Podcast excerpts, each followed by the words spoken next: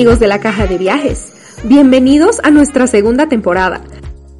Acompáñennos a explorar el contenido de esta caja, donde hablaremos de temas del ámbito turístico junto a invitados que nos contarán sus experiencias y anécdotas para que todos podamos aprender de ellas.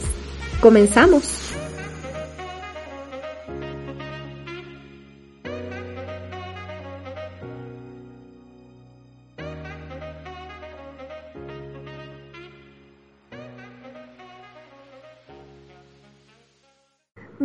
Mascotas, especialmente por primera vez, puede ser estresante e incluso desalentador. Claro que muchos animales disfrutan el estilo de vida viajero y son estupendos compañeros. Igual que las personas, cada mascota es un ser único y se adapta de diferentes formas al mundo. En este episodio hablaremos acerca de cómo hacer más llevaderos estos viajes junto a un invitado con mucha experiencia tratando con animales y mucho amor hacia ellos. Se trata de Andrés Salamanca, fundador del Centro Tawa y director del área de convivencia y entrenamiento animal. Bienvenido Andrés, gracias por estar aquí en la caja con nosotros. Es un gusto poder conversar contigo acerca de este tema tan interesante. Empecemos hablando acerca de cómo nace este proyecto y cómo está establecido hoy en día. Muchas gracias por la invitación. Surge Centro Tawa como una idea mía y de otra fundadora que es Adriana Iturralde en crear un centro de educación, un centro único en su, como en, la forma, en las características que tiene, en juntar varias cosas en servicios para animales, ¿no? Creo que es el único centro con estas características en Bolivia.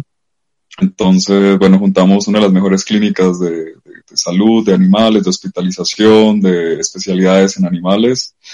Tenemos todo un centro con una certificación internacional en temas de entrenamiento, comportamiento animal, eh, conflictos, bueno, en temas de comportamiento, convivencia y demás.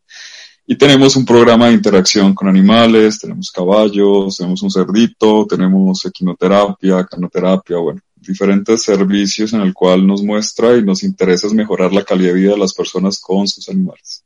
Empezaron básicamente con un proyecto que iba que tenía que ver con servicios para animales, algo con los animales, y bueno, yo les he estructurado hacia los, con los socios y con la otra socia, les he estructurado todo el proyecto a través de lo que se tenía que hacer, a través de lo que se hace hoy, tenía experiencia en otros países trabajando con esto, ¿no? Entonces, nada, así surge Centro Tagua con la viabilidad y la confianza que me han dado a mí, digamos, de los, los financiadores, de la otra socia y bueno, con una ciudad que es muy empática hacia los animales, lo cual nos ha abierto mucho las puertas para que el Centro Tagua esté en donde esté en tan poco tiempo, ¿no? Llevamos solamente dos años, pero hemos hecho varias cosas a universidad, hemos asesorado leyes, hemos eh, estructurado certificado refugios para animales, capacitado a más de, creo que unas 2.000, 3.000 personas en temas de, de orientación, educación, con el tema de, de, la interacción con animales o gente profesional que se quiera dedicar a animales. Entonces, bueno, ahí vamos como centro y estamos como orgullosos de lo que estamos haciendo por el momento. ¿Cómo trabajan ustedes como centro en el tema del entrenamiento de las mascotas? Sí, mira, nosotros tenemos como tres, bueno, tres eh, pilares en, en Tagua, ¿no? Uno es, como les decía, la clínica, todo lo que es tema de salud. Otro es el tema de interacción y bueno, el que yo manejo o el que bueno, soy especialista por ser etólogo, entrenador profesional, es todo el área de entrenamiento y comportamiento animal, ¿no? Eh, partimos de dos cosas que por lo general aquí en Bolivia no se conoce mucho, ¿no? Y es, mmm, Entendemos que los animales tienen un proceso de aprendizaje, pero muchas cosas van por un tema de aprendizaje como tal, pero el otro es dado por el ambiente o el contexto, ¿no? Porque estamos muy acostumbrados a echarle la culpa al animal por ciertas cosas, comportamientos, conductas y demás. Pero es el ambiente realmente, casi un 70-80% de los casos que atiendo es el ambiente, las personas son las que dirigen o direccionan nuestra estructura en estos comportamientos. Entonces, lo que hacemos nosotros, básicamente casi en el 70-80% de los casos, es a través de unos servicios especializados de metodologías que yo mismo he diseñado, es para tratar a las personas, ¿no? Entonces, como que, como digo yo, empezamos a entrenar a las personas primero, generando ambientes sanos para todo el tema emocional del animal, y luego sí empezamos con un proceso de, de entrenamiento, adiestramiento o aprendizaje del animal, ¿no? Estos dos ítems o estos dos pilares o estas dos eh, características en el centro nos hacen que ayudemos a mejorar a la, calidad de vida, ¿no? Como te decía anteriormente, no nos interesa tanto cambiar conductas, o sea, ah, mi perro hace esto, mi perro hace lo otro, ¿no? Nos interesa mejorar la calidad de vida y para eso necesitamos estructurar tanto al humano como, como al animal, ¿no? Entonces, ese, ese vínculo, ese trabajo que hacemos nosotros, creo que es el único que se trabaja de esta forma aquí en el, en el país, ¿no? Entonces, bueno, es como lo que nos, me dedico yo y bajo, esta perspectiva pues atendemos un montón de casos de agresión, ansiedades, personas que necesitan un poco orientación en la, en la, en, el manejo, en la convivencia con sus animales, ¿no? Entonces, bueno, Centro Tago en el área de, que yo manejo, que es entrenamiento y convivencia, entrenamiento animales, se dedica a ese, a ese punto concreto. ¿Qué es lo básico que debemos saber en cuanto a viajar con nuestras mascotas?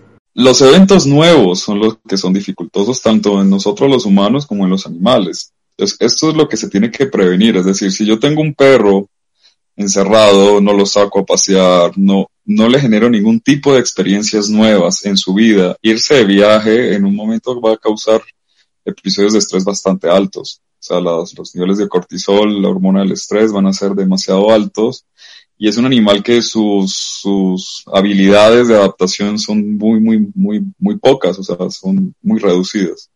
Por lo tanto, son animales más complicados con los que podemos viajar, ¿no? Entonces, aquí partimos de algo y es, y es generar estos patrones o estos eventos de experiencias previas.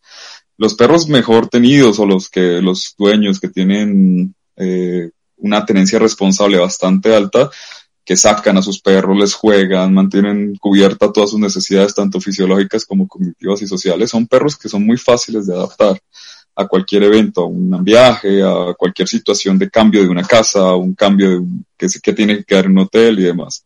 El tema es aquí la percepción que nosotros tenemos de los animales, ¿no? Que tenemos una percepción a veces de muy humanización, donde pensamos que son niños pequeños, que son peluches, en el cual estamos cubriendo otro tipo de necesidades como niños chiquitos. Entonces estos perros tienen una tienen como un problema y es el tema de adaptación, ¿no? Todos los perros humanizados, los perros que tienen hiperapegos bastante altos, son muy, muy complicados de generar estos eventos nuevos. Entonces aquí venimos a lo primero y es generar rutinas, rutinas de experiencia, es decir, por eso es importante que un perro salga a pasear, por más que tengas un patio que sea de una cancha de fútbol, o tengas un departamento donde tú creas que cubras todo, es, ese es el problema, ¿no? Estos animales siempre tienen que tener experiencia, sobre todo en los perros que tienen procesos de aprendizaje bastante continuos, entonces aquí tenemos que sacarlos a pasear, llevarlos a una plaza, llevarlos donde hay niños, llevando de ruido, a un mercado, a todos estos lugares. Entonces, si generamos estos patrones constantes, son animales que a los cambios se van a adaptar bastante bien. Por lo tanto, en un viaje, en auto, en avión, donde sea, son animales que están acostumbrados a experiencias nuevas. Y esto lo podemos hacer una homología muy, muy parecida al ser humano, es decir, eh, si vamos, si somos personas que no nos movemos mucho, pues también nos cuesta adaptarnos a culturas, a formas de pensamiento diferentes y todo este tipo de cosas. Entonces, experiencia, eso es lo primero que necesitan nuestros animales antes de salir. Y si por casualidad salimos y no tienen experiencia, es lo que nosotros llamamos generar sitios de confort o espacios de confort, que son estos. Esto pasa mucho con los gatos. Hay que entender, digamos, que los gatos, el ejemplo que voy a dar, que son neofóbicos, quiere decir que a través que no tienen experiencia, todas las experiencias las toman con miedo. Por eso es tan difícil a veces llevarlos al veterinario o a otro tipo de lugares. Entonces aquí lo que necesitamos hacer es cargar zonas en positivo. Estas zonas podemos ponerme comidita ahí, refuerzo, los dejamos dormir en la casa con esta caja. Entonces esta caja se vuelve un refuerzo, como una zona de confort para el animal. Por lo tanto, si yo voy a viajar, voy a poner a mi animal en estas zonas de confort ya cargadas positivamente para que el animal tenga una zona de confianza, ¿no? Entonces, si vamos un gato un veterinario, por ejemplo, bueno, lo pinchan, lo acercan y el gatito solo se va a meter en su caja porque ya está cargado en positivo. Igual en un auto, voy a voy donde la tía, donde la abuela, pues dejo esta caja y el, perro o el gato solito saben que esas son zonas de descanso y zonas de confort. Entonces, esta zona nos ayudan a que el estrés del perro sea menor y tenga un punto de adaptación, porque es lo que les, les falta, ¿no? Entran en caos constante y, se nos, y lo más peligroso de esto es que se nos pueden perder los animales, porque no saben de estas estructuras, entonces va un viaje, nos llevamos a una montaña, el perro nunca sale de su casa, pues va a correr y se va a perder, porque no, no tiene ni idea de este tipo de cosas. Entonces, eso en una primera medida es lo más importante. ¿Qué deben hacer los dueños de las mascotas para ayudarlas a adaptarse a estos viajes? Aquí entender primero que todos los animados, tanto nuestros perros, bueno, sobre todo los perros como los gatos, frente a estos eventos nuevos que te decía, experiencias nuevas, lo van a tomar a veces con mucha ansiedad. Esto se puede ver todos los días con perros que no salen mucho a la calle. Si sacas a tu perro cada tres, cuatro días, sale tu perro con toda la ansiedad del mundo jalando la correa como si no hubiera mañana. Y esto es precisamente lo que pasa.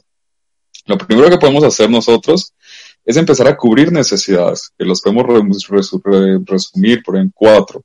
Uno es la descarga de energía. Nuestros animales tienen que hacer ejercicio físico y esto va a ser dependiendo mucho a la raza, tamaño del perro y demás. Los tienen que todos los días descargar energía para que estas ansiedades estén controladas. Lo segundo, estimulación cognitiva y social. Los perros tienen que estar cansando su mente, haciendo juegos, socializando con otros animales y demás para que sus mentes estén más equilibradas. La otra es el buen rol que tenemos, ¿no? Que es el, que mucha gente lo que te decía, este, humaniza o piensa que el perro es un peluche, lo visten y todo, y, le, y le, quitan esa identidad de perro y, y, es, y eso es complicado también porque son perros con muchas ansiedades y muchos problemas de conducta.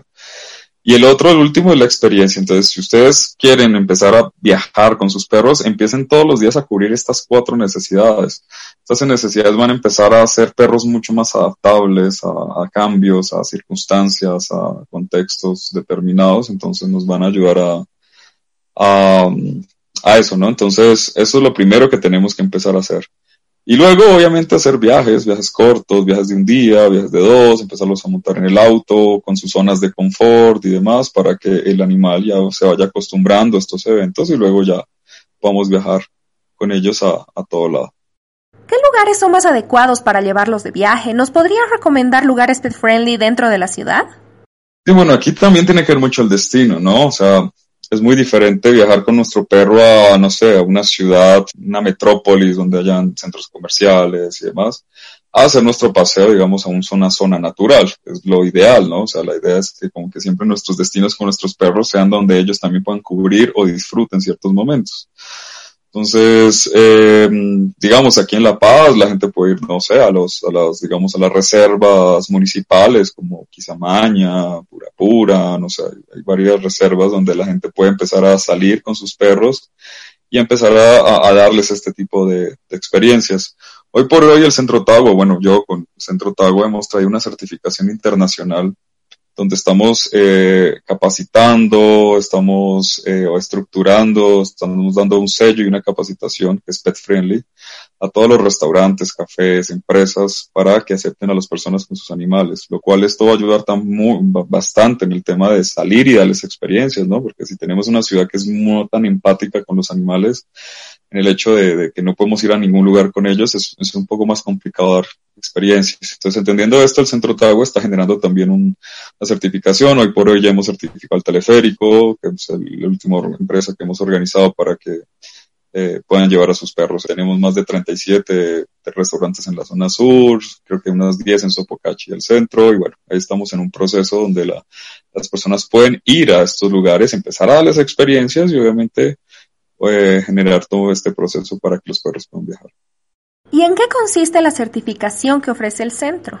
La certificación Pet Friendly es una certificación en atención al cliente con animales de compañía. Eso se les va, se les organiza no es solamente que un banco, que una empresa deje entrar animales, ¿no? Tienen que estar organizados, tienen que estar en una prevención de posibles eventos que puedan pasar con los animales y demás. Entonces, se les da toda una organización en temas de estructura, en temas de capacitaciones, en temas de todo esto. Y una vez cumplen estos requerimientos, se les da una certificación, un sello pet friendly del Centro Ottawa, que esto les va a ayudar en tema de que la gente sabe que ahí están organizados para aceptar a sus animales.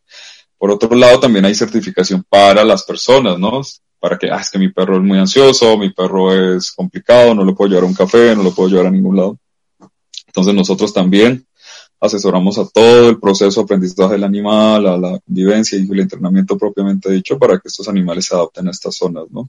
Y así generemos una ciudad mucho más empática con los animales y posiblemente tengamos una ciudad donde amerite viajar con un animal donde podemos ir a varios lados, transporte público, restaurantes, hoteles. Existe una especie de estigma hablando de esto con el tema de llevar a las mascotas en caniles para subirlos al avión.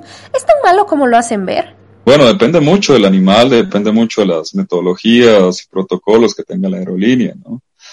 Eh, a ver, no es tan malo, o sea, la, verdad es más el tema de la inexperiencia de los perros al viajar, como decís, o sea, a ver, estas jaulas, estos, estos caniles tienen unas reglamentaciones, ¿no? El animal tiene que estar parado, dando la vuelta y demás. O sea, no se puede meter un animal en un sitio tan pequeño y este, y este, y este canilo tiene que dar el mismo propietario del animal.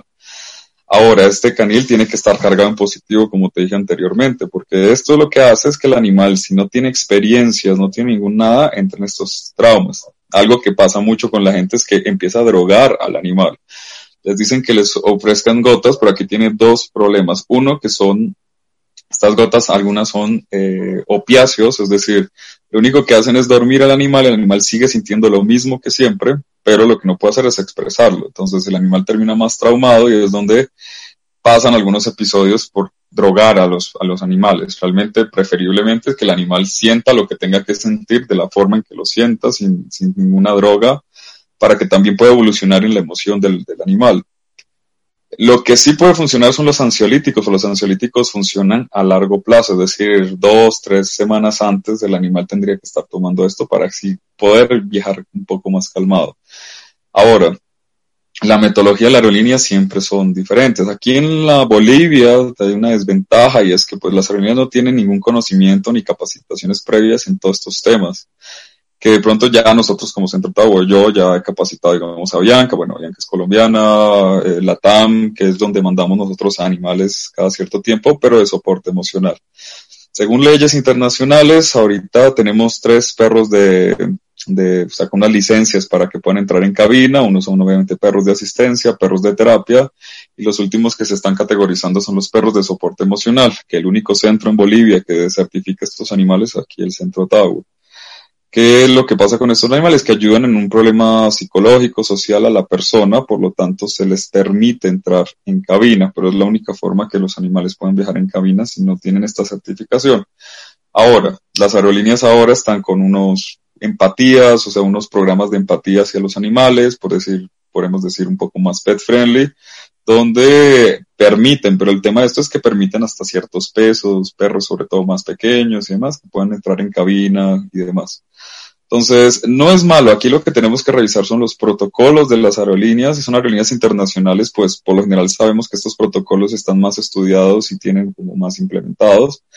Pero aquí el susto serían en aerolíneas nacionales, ¿no? Donde, donde estas implementaciones y estas cosas no están tan, tan, tan bien hechas, ¿no? Entonces, que eso es precisamente una de las preocupaciones del Centro Tau y estamos ahí tratando en conversaciones para capacitar a, a todo lo que son transporte en animales, como te decía, ahorita certificamos al teleférico, estamos certificando ahora otras cosas y bueno, supuestamente la idea es también las aerolíneas, ya tenemos dos en mente, ya tenemos trabajado con Avianca bastantes veces, pero, pero bueno, la idea es que se vuelva esto progresivo y que se haya pertinente meterlo en un tema de reglamentación, ¿no? Un tema de, de ya de ley o este tipo de cosas. Siempre es bueno escuchar la opinión de un profesional en el tema. Esto que nos explicas hoy nos ayuda a ver las dos caras de la moneda y no quedarnos con una idea incompleta que nos puede perjudicar quizás al momento de intentar viajar con nuestras mascotas. Es una de las cosas que, bueno, yo no peleo, pero trato de enseñar bastante. Es el concepto del encierro, ¿no? Es que ahorita estamos en un, yo digo, en una extrema sensibilización, ¿no? O sea, pensamos que los animales son peluches y, los creemos así, o sea, a ver, yo siempre explico esto de la misma forma, es ¿por qué a la gente le gusta quedarse un domingo en su casa encerrados en un cuarto de dos por dos, que puede ser también un encierro? Pero ¿por qué te gusta quedarse ahí?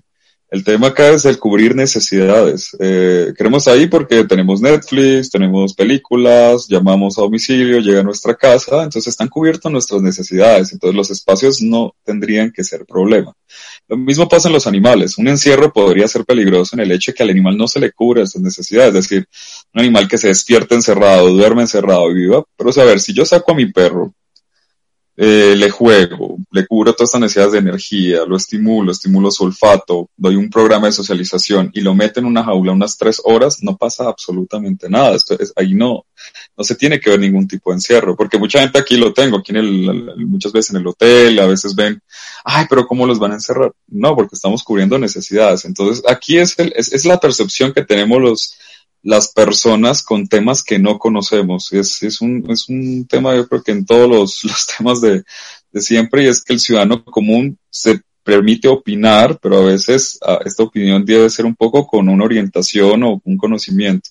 El tema con los animales es que nosotros vivimos con los animales y cada quien tiene una opinión del perro y el gato. O sea, cada quien tiene una percepción y a mí me parece que el gato es así, a mí me parece que el perro debería ser así y vivimos saturados en las redes sociales de miles de percepciones, entonces pues esto nos hace a crear nada de esto, ¿no? Pero obviamente los profesionales que estudiamos estos temas somos los que generamos una red, unas normas, unos protocolos, obviamente basados en bienestar animal, pero pues es, es eso, ¿no? Entonces no es tanto como, ah, pobrecito, sino mirar cuáles son cuáles son las características y contextos en el cual el animal está. Si me metes un animal totalmente ansioso en una caja, seguramente sí es sufrimiento que va a estar si me muestras, te puedo ver a mis perros que se meten a las jaulas por, por decisión de ellos. Ven una jaulita y dicen, bueno, no hay nada más que hacer, bueno, nos metemos ahí y descansamos. Son animales que están cubriendo sus necesidades, ¿no? Entonces, es básicamente es más bien esta percepción que hay que tener que trabajar y enseñar a la gente, porque la gente no sabe, pues sabiendo, ¿no? Entonces, precisamente, todas estas cosas es para enseñarle y educar un poquito más a la gente. ¿Y cómo podemos lidiar durante un viaje con esos animales que, como dices, son ansiosos, nerviosos o miedosos?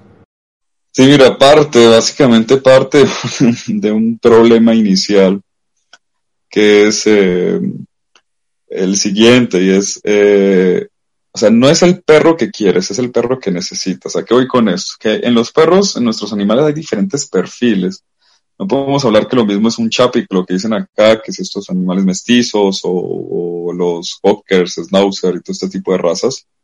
Hablar de un golden retriever, un labrador, un husky o un samoyed.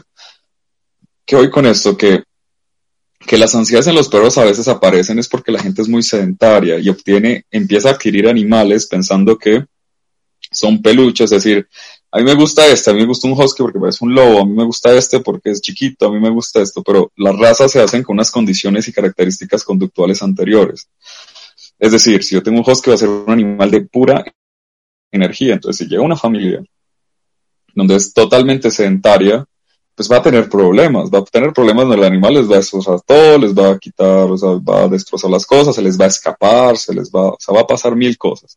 Entonces, a veces cuando la gente dice, es que mi perro es ansioso, hay que mirar, o sea, mirar primero la percepción que tiene el animal. Uno, porque puede ser que el perfil del animal sea totalmente contrario a, la, familia, ¿no? Y aquí siempre peleo yo con estos dichos de que ellos nos escogen, mentira. O sea, si escoges un perro, si eres un abuelito y escoges un galgo, pues es que la vas a pasar mal. O sea, como que el perro te escoge, ¿no? Nosotros escogemos al animal dependiendo nuestro estilo de vida para escoger los mejores perfiles y crear un vínculo sano y un vínculo estrecho y un vínculo que se pueda mantener con, a lo largo del, del tiempo, ¿no? Entonces, eso es lo primero, ¿no? O también se va la percepción también del perro, que la gente a veces piensa que el perro es un lugar donde yo puedo dejar al perro todo el día encerrado y ya está ahí, no me tiene que hacer nada. También no entienden que es un ser vivo que requiere unas necesidades sociales, cognitivas y fisiológicas, tal cual como nosotros, ¿no? Entonces, a veces yo parto de esto para entender, a ver, tienes que tener una percepción de lo que es realmente un perro y sus necesidades. Una vez entiendas eso, pues empiezas a cubrir sus necesidades no como niño chiquito, como decía anteriormente, sino como perro, ¿no? Entonces tienes que sacarlo a jugar, descargar energía, estimulación, eh, socialización activa con otros perros, bueno, entrenamiento, todo ese tipo de cosas son las que nos van a dar esos niveles de ansiedad más bajitos a la gente, ¿no? Entonces, ese es el tema con las ansiedades. Lo que significa en conclusión una ansiedad es cuando al perro no se le está cubriendo una necesidad. Eso son ansiedades. Entonces, aquí hay que recapitular o decir, no es cómo, cómo le cubro la ansiedad al perro, sino qué estoy haciendo mal. Es ahí lo que tienen, es realmente la pregunta. ¿Qué acciones pueden tomar los dueños de las mascotas para acostumbrarlas a viajar y que lo vean como algo normal? Sí, mira, prepararnos, ¿no? a ver, pasa muy, muy, muy parecido al, tratamiento que yo genero mucho con los petardos, los cohetes y los perros se asustan, Mucha gente odia y que los petardos y se pueden a pelear entre humanos y que esto y lo otro.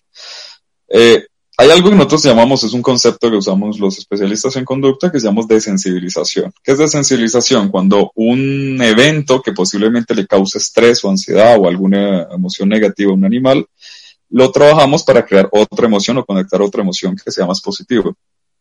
Y esto se tiene que hacer obviamente con todo, ¿no? Igual en los, los cohetes usamos nosotros precisamente, a ver, si todos los, a ver, si todos los meses tú le pones en decibeles bajos, digamos, cohetes al tu perro que está muerto el miedo, mientras les das, no sé, la comida favorita, no sé, un pedazo de pollo, lo que quiera el perro, y va tolerando los decibeles, ya no le va importando, a la otra semana le, le, pones los decibeles un poquito más altos en tu equipo de sonido, tanto así que en tres o cuatro meses puedes tener el equipo sonido con un full petardo y tu perro no está asustado por una desensibilización que ha tenido en tres o cuatro meses.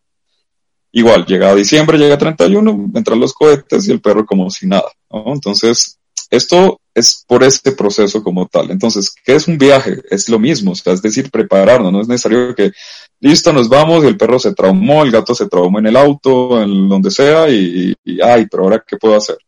es simplemente prevenir esas cosas como entendiendo que el animal tiene procesos de aprendizaje. Entonces, eh, como los seres humanos, entonces vas a generar un paseo, entonces lo voy a empezar a sacar aquí, lo voy a empezar a sacar entonces a un parque, luego nos vamos a acampar, luego nos vamos a donde la tía, donde el abuelo, donde no sé dónde. Así el perro durante todo el año está teniendo algunas salidas esporádicas, lo cual lo va a empezar a, socializar o a sensibilizar frente a eventos nuevos y luego ya podemos irnos a un viaje mucho más largo, ¿no? Pero aquí tenemos que pensar en eso, en el animal, ¿no? Pueden darse un primer año, en el primer año del perro, el primer año de viajes, qué sé yo, para generar estos procesos de aprendizaje y luego ya, ya van a tener un animal mucho más cooperativo, adaptable y bueno, dado hacia los viajes si es que queremos viajar con ellos. Una vez que llegamos a nuestro destino, también hay que tomar en cuenta el tema de las fotos, que es ya algo innato en las personas, y por ende van a querer muy probablemente fotografiar a sus mascotas también, incluso intentando que posen, aún sabiendo que quizá no puedan quedarse quietos. Aquí en la caja sabemos que eres un gran fotógrafo y nos puedes dar buenos tips para lograr fotos lindas de nuestras mascotas durante nuestros viajes aquí vuelvo, tío, la percepción de la foto como tal, ¿no? O sea, eh, una cosa es la foto posando, como te decía, pero eso es algo antinatural para un perro, ¿no? Un perro no posa. Eh, pero bueno, ya es que quiero una posa, una foto posando. Bueno, aquí tendrías primero un primer elemento que es el foco. El foco es tener interés, o sea, o sea, el perro no entiende que es una foto y no va a posar por una foto. Ya les dije que eso no existe para ellos, es antinatural. Entonces, ¿por qué voy a mirar tu cámara? Tendrás que tener algo que me interese, ¿cierto? Entonces, aquí la gente debe mencionar el foco. El foco lo que nosotros llamamos es a algún punto de interés, sobre todo alimenticio, pelota, juguete, donde nosotros lo tengamos y el perro obviamente está en foco haciendo como que mire la cámara un poco, ¿no? Entonces, esto es muy importante, la gente tenga algún pedacito de, premio, un trip, una, cualquier cosa, un premio, una cosita que le guste. Si tenemos perros que les gusta mucho, pues la pelota y demás ¿Dónde vamos a tener un foco, un interés hacia, hacia, hacia la cámara, ¿no? Dos, eh, percepción de fotografías que nunca tomen a la altura del cuerpo, porque se les deforma mucho el cuerpo a los animales, ¿no? Siempre se toman fotografías a un perro o lo que sea al ras del piso. Siempre dando unas dimensiones desde la percepción de frente de la cara. Eso es para que salgan otra cosa y también para que el perro le parezca un poco curioso, porque nunca estamos a un nivel de piso, ¿no? Entonces, esto le parece un poco curioso al perro y les va a dar más atención de la que pueden tener. Ahora, esta percepción de pose, ¿no? Que yo les digo que es antinatural, a mí no me gusta mucho. Las fotos, digamos, que yo suelo tomar en forma más profesional y demás, son el perro siendo él. Entonces, aquí obviamente vienen unas características más del fotógrafo, si es hábil tomando fotos, del perro corriendo, del perro haciendo algo que le guste hacer, olfateando y demás. Son, son cosas más, más entretenidas y por la general son más fotos que a mí más, más me gustan, ¿no? Obviamente nosotros queremos participar de esas fotos con el perro, entonces pues bueno, entonces podemos hacerlo los siguientes tips y el uno es descargar energía. Jueguenle unos buenos 15, 20 minutos a su perro antes de una foto. Como tú dices, si tiene totalmente la energía, el perro es casi imposible dejarlo quieto. Entonces podemos aprovechar ese momento en que llegamos, que corra, que juegue y luego listo. Cuando lo veamos cansado, nos acercamos suavemente a él y ponemos algún foco que le interese y listo. Ahí, podemos tener una muy buena foto. Y lo segundo es eh, eso, ¿no? O sea, dejarlos ser un poquito ellos. Y el perro tiene experiencia, como les decía, y ustedes generan, pues son perros que se van a comportar más, o sea, mejor en ciertos contextos, ambientes, montañas o cualquier lugar, ¿no? Pero si son perros que nunca salen, pues tomarles fotos a esos perros va a ser creo que casi imposible, ¿no? Pero bueno, todo depende mucho de la gente, de qué perro tiene y, y el paseo, ¿no? Hacia dónde va, la foto dónde es, si es en la montaña, si es en un área natural, si es en una ciudad, bueno, eso depende mucho. Al hablar de viajes se ha vuelto inevitable tocar el tema de la pandemia que nos afecta actualmente y es importante saber si tenemos que tomar medidas extras también con nuestros animales durante nuestras salidas.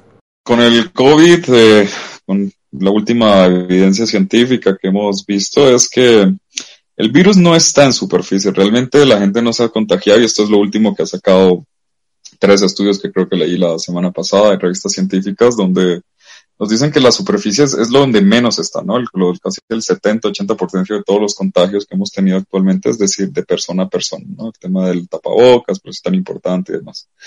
Ahora, como no es tanto en superficies, el virus no sobrevive mucho en superficies, tampoco es que tengamos tan extremo el tema de la limpieza, ¿no? En nuestros perros hay que entender que todo lo que son alcoholes son muy, muy abrasivos para ellos en temas de, de que les podemos hacer daño, lavar las patas con alcohol y demás. Ya, si yo quiero y quiero tener protección, basta con agua con jabón, que sobre todo en un pH mucho más neutro, donde le podemos lavar las patas a los perros si es necesario, si han estado en áreas que posiblemente nos den algún tipo de inseguridad a nosotros, ¿no? Pero es, es, mm, como les digo, es ya como que la, evidencia científica cada vez está soportando más que, que no nos contagiamos en superficies ni que está en el piso, pues el COVID, ¿no? Entonces, esto lo que nos va a ayudar es un poco también, ¿no? A tener un poco más de tranquilidad con nuestros animales a la hora de las salidas y, y demás, ¿no? Eh, lo que pueden hacer es eso, una botellita con jabón y un truco muy importante es que los quieren limpiar sin tener que bañarlos. Recuerden que sus perros no se pueden bañar tan seguido, dos meses, tienen una grasa en la, dermis que los protege de, ciertas cosas, de enfermedades, de hongos y un montón de cosas. Entonces lo que pueden hacer es coger un trapito húmedo con vinagre de cocina y limpiarlos cada cierto tiempo con eso, ¿no? Esto también les va a ayudar a mantener un poco la higiene, ¿no? Pero también, ¿no? Es un poco, siempre digo esto, yo soy, bueno, yo soy biólogo de, profesión, la etología viene de ahí, y bueno, pero es también un poco que la gente no entiende mucho mí cómo funcionan nuestros sistemas inmunes, ¿no? Que, que en ausencia de totalmente bacterias y virus nos, nos, estamos desprotegiendo porque nuestra inmunidad baja. Entonces tampoco es tan bueno estar tan extremadamente limpios, sino que es tener cuidado con ciertas cosas, pero bueno, básicamente ahorita con toda la evidencia científica en el COVID es tener nuestro tapabocas y mantener la distancia social. ¿Qué implementos debemos llevar a un viaje para cumplir con todas las necesidades que mencionas? principal que tenemos que tener en un viaje son nuestros caniles, o sea, nuestros transportines, o sea, no deberíamos viajar sin esto, sea perro, sea gato, sea lo que sea. Como les digo, nos van a ayudar a manejar mejor a nuestros animales en el área de zonas de confort, zonas de manejo, zonas de control y demás. Esto es muy importante, tan, y peor en gatos. En gatos sí que ni se atrevan a salir sin esto, porque realmente los gatos lo van a pasar muy mal. Eh, segundo, correas. Tienen que entender que los perros no manejan y los gatos manejan el mundo del ser humano. Por lo tanto, la correa en el cuello, preferiblemente, bueno, lo que use las personas es una forma de contacto, una forma de orientación hacia el animal de lo que tiene que hacer y lo que no puede hacer precisamente porque no, no, no manejan el mundo del ser humano, ¿no? Solo soltarlos en áreas donde pues no corran ningún tipo de riesgo y obviamente donde el animal está acostumbrado a hacerlo, ¿no? Tercero, bueno, el tema de, trips, premios, es muy importante reforzar conductas. O sea, el tema aquí viene un poco del acondicionamiento operante clásico que muchos conocen si son psicólogos. Bueno, es reforzar. Entre más refuerzo y hay un refuerzo o un premio por una conducta, esa conducta se, se potencializa, se fortalece. Entonces, si el perro está tranquilo, va en el auto tranquilo, me está haciendo caso, está calmado, pues reforzamos ese tipo de comportamiento. Entonces, los premios no deben faltar tampoco. Y obviamente en todo el tema de hidratación del animal, estos productos que tienen pues algún, algún, como le dicen, yo digo botella, bueno, botelito, no sé cómo le dicen, eh, una botella de agua donde el animal va, puede tener, eh, o sea, puede tomar agua constantemente y, mantenerlo hidratado, ¿no? Si estamos en lugares muy, muy calientes o húmedos. Y aquí también tenemos que mirar el destino. Si yo estoy de un clima frío y me voy con un clima más cálido, entender que, bueno, me voy a enfrentar a un tema de, de parasitosis un poco más alta. En los climas cálidos tenemos muchas más carrapatas, eh, ácaros, eh, un montón de cosas más, entonces hay que proteger a nuestros animales para que vayan a estos lugares, ¿no? Entonces con las pipetas, todo este tipo de, de, de cosas que es para cubrir nuestros animales y protegerlos de estos, de estos ambientes, ¿no? Eh, y obviamente lo que sí tiene que tener es chip preferiblemente, pero si como en el país no se maneja mucho esto, pues las placas, ¿no? Las placas identificatorias con su nombre, teléfono y esto en caso de cualquier tipo de pérdida, ¿no? Que nunca estén sin estos porque nos van a ayudar a encontrar en caso de cualquier cosa, ¿no? Que posiblemente si, si el animal, como les digo, no estaba acostumbrado a hacer todo este tipo de cosas, no tiene un proceso de aprendizaje con el tema de los viajes, posiblemente es que nos, pues es el mayor riesgo que podamos encontrar, ¿no? Que se nos pierda en algún rato. Entonces, esto es bien, bien importante, ¿no? Su identificación, su plaquita, su correa y bueno, ya sus pelotas, juguetes, dependiendo de lo que la gente use. Y en cuanto a la salud de las mascotas, ¿qué medidas se deben tomar para viajar? Claro, bueno, aquí consultar siempre a nuestro veterinario. Bueno, siempre tenemos que en temas de salud, si vamos a viajar, es que nuestros perros estén saludables, ¿no? Hacer una visita previa al veterinario es súper importante. Obviamente que todas las, todos los perros tengan su ciclo de vacunas actualizado. Es algo que yo peleo mucho. Aquí en Bolivia piensan que solo es ponerle una vacuna al perro una vez y ya está, ¿no? Pues son refuerzos anuales que se vencen. Entonces, el perro tiene que estar protegido inmunológicamente de sus enfermedades zoonóticas, que las tenemos presentes. Entonces, eso tenemos que, que colocarlo. Otra cosita es que siempre donde vayamos tenemos que mirar qué veterinario, qué clínica hay cerca. Precisamente es algo que también teníamos que hacer nosotros cada vez que viajamos a lugares que no conocemos. Eh, donde hay un, centro de salud, donde hay un hospital, donde hay todo este tipo de cosas, ¿no? En el tema de los perros es igual, donde hay una veterinaria, eh, llamar un teléfono, ah, mira, estoy viajando, cualquier cosa me pueden atender, ¿dónde queda? Listo, una llamadita y así tenemos un, un, una cosa importante. ¿No? Digamos, en lo, te expliqué un poco los que van de frío a calor, pero también, digamos, aquí en La Paz a la altura, ¿no? O sea, es decir, vienen de tierras bajas a la altura, entonces hay más, obviamente mucho más, eh, menos entrada de oxígeno, los perros pueden tomarlo mal, entonces siempre haber una, una revisión por ahí eh, para el viaje, ¿no? Entonces, temas de salud es esto, que es bien importante, ¿no? cerciorarnos o asegurarnos nosotros de que el animal que está viajando con nosotros, nuestro perro, está sano para poder irnos, ¿no? ¿Qué pasa con las mascotas que no están adiestradas debidamente según todos los parámetros de los que nos hablas? ¿Crees que es mejor no llevarlos de viaje? ¿Y qué se debe hacer en caso de tener que dejarlos mientras los dueños viajan? Depende mucho del destino, ¿no? Depende de un destino donde mm, donde vayamos, o sea, si vamos a la casa de un familiar, posiblemente pues tengamos más facilidades de empatía con el animal, eh, si vamos, bueno, a sitios pet friendly, así como un hotel y todo, bueno, pero bueno, si vamos a sitios donde el animal va a estar más que todo encerrado, lo tengo que dejar guardado porque voy a salir mis cosas, entonces, sí, no, eso es más, más importante. Y aquí viene una segunda parte, ¿no? Que es si, cómo, dejo a mi animal, ¿no? Entonces, si lo tengo que dejar, ¿dónde lo dejo y cómo lo dejo? Lo primero, y es que el animal o el perro o el gato no, no tiene idea de lo que está pasando. O sea, el perro no, no sabe que me están dejando en un hotel, me están dejando de la tía, me están dejando donde un amigo y, y, ellos van a volver. Lo que siente el perro realmente es abandono, porque no es consciente de ese tipo de cosas. Entonces, Aquí tienen que tener la gente un proceso, ¿no? Si es hoteles, tienen que mirar que esos hoteles tengan aprendizajes en el tema de contención, de presión de los animales, sepan manejar el estrés y todo ese tipo de cosas. Vuelvo y repito, o sea, estamos muy acostumbrados, sobre todo aquí en La Paz, que como que cualquiera es, eh, sabe de perros, yo le puedo de cualquier lado, pero no, o sea, todo esto tiene un tratamiento y, y una cosa precisamente porque el perro entra en una depresión a ver, contando un poco en temas de hoteles, aquí en el centro lo que manejamos, que es precisamente manejamos un tema de metodologías en protocolos en bienestar animal de los animales que se quedan acá, es seguir estos temas de depresiones. No lo mismo que tú te deprimas en tu casa viendo llover, no sé, triste y alimentando esa depresión a que tengas una depresión, no sé, en un crucero, no sé, en la playa, qué sé yo. Entonces, el, el, tema es que los perros entran acá, empiezan un proceso de depresión, obviamente, si son perros sobre todo muy humanizados o muy, muy, muy consentidos, como dicen acá.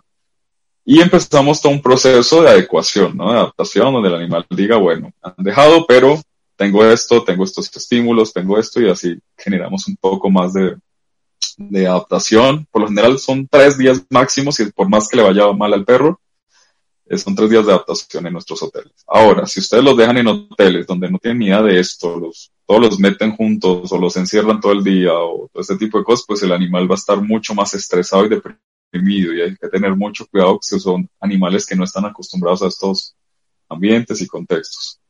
Ahora, si es donde voy a dejarlo en un amigo, donde un abuelo, donde, no sé, una tía y qué sé yo, aquí tenemos que mirar que los eventos rápidos, los eventos que son eh, sorpresivos para el animal son complicados para él, no lo sabe manejar muy bien. Entonces, si ustedes saben que lo van a dejar donde la tía porque van a viajar, pues vayan donde la tía todas las semanas, un día que tengan tiempo, vayan, que la tía les dé comidita, que los acaricie, y así el perro empieza a decir, ah, bueno, aquí la tía no está tan mala, está, está como buena gente esta señora, y no sé qué. En el momento en que ustedes lo dejen, el perro ya la toma como parte de su manada, parte de un contexto, parte de una eventualidad, y sus niveles de estrés van a ser mucho más bajos que votarlo de, de, de repente, ¿no? Entonces, es esto, ¿no? Tenemos que adecuar estos, estos, estos lugares y que sus necesidades se cubran. Porque sea primero un perro. Si yo saco a mi perro todos los días y de repente lo dejo con mi abuelo que no lo va a sacar nunca, pues el perro siente ese cambio de, de rutina y esto es lo que lo está deprimiendo. No tanto que me está extrañando a mí, sino que ese cambio de rutina es lo que lo deprime. Entonces, precisamente si ustedes quieren dejarlos y demás, lo que hacemos acá es precisamente jugar con eso. O sea, si el, si el perro no sale mucho, pues aquí lo ultraestimulamos para que el perro obviamente tenga sus procesos de estrés o de adaptación más bajos, ¿no? De lo que pueda tener. Entonces, esto es bien importante, la gente lo tenga en cuenta a la hora de dejar sus perros en algún, algún lugar. ¿Qué consejo les darías a las personas que quieren viajar con sus mascotas por primera vez? Lo primero es que empiecen a tomar rutinas de salidas, de salidas, unas dos, tres veces al día, salgan a lugares nuevos, salgan a un parque, salgan a un mercado, salgan a algún lugar con sus perros, ¿no? O sea, es importante que empecemos, es más bien esa rutina de salir eh, con ellos, reforzando conductas que nos gusten, salir con premios, ¿no? Aquí nosotros tenemos un servicio que se llama el Dog Training, que son los días domingos de 9 eh, de 9 a 11 y media y de 11 y media a 1, depende del grupo que les toque, donde tenemos también piscina al final y bueno, tenemos un montón de actividades donde eso son experiencias para el perro, ¿no? Posiblemente son cosas que posiblemente también puede encontrar en un viaje, irse a un río, irse a tal cosa, o bueno. son cosas que también puede la gente aprovechar, ¿no? Estos tipos de actividades donde los animales van a empezar a, a tener ciertas eh, eh estimulaciones de experiencia y aprendizaje para, para salir. Y luego, de a poquito, a medida que lo vayan haciendo, van yendo un poquito más lejos y, demás, ¿no? O sea, es, es, es, lo principal, ¿no? La experiencia. Gracias por los consejos. Aquí en la caja nos encanta hablar de temas tan interesantes y más si se trata de nuestras mascotas. Sí, no, un placer, ¿no? La invitación. Gracias por generar estos espacios importantes, ¿no? Para que la gente eh, se eduque, ¿no? Y bueno, hoy, hoy por hoy todo, estamos en un área más digital, donde, bueno, todo lo, lo miramos más bien por lo que miramos, escuchamos en las redes y demás. Entonces, bueno, es importante generar también estos espacios, ¿no?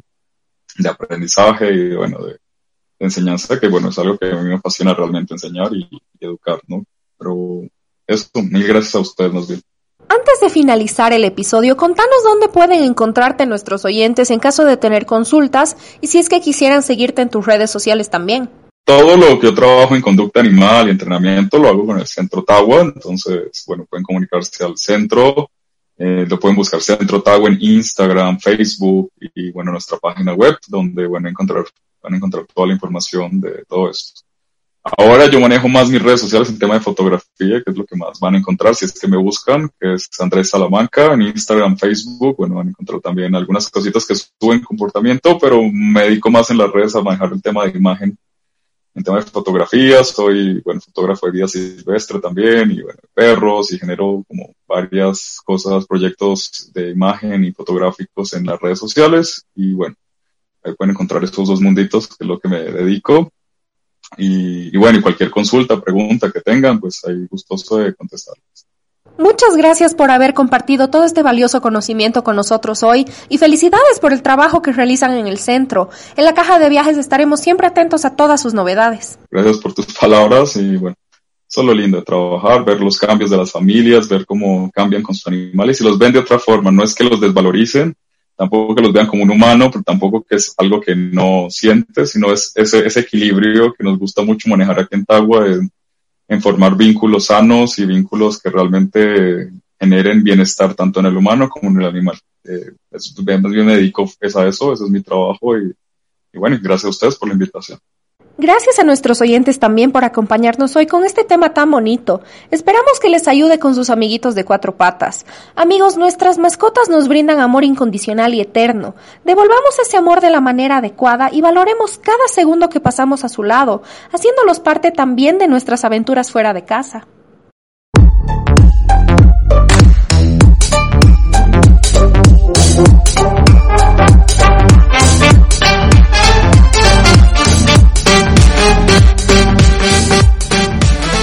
Llegado el momento de cerrar nuestra cajita y les agradecemos por acompañarnos en un nuevo episodio. La caja de viajes está aquí cada semana con nuevo contenido para ustedes, por lo que no tardaremos en reencontrarnos. Hasta la próxima.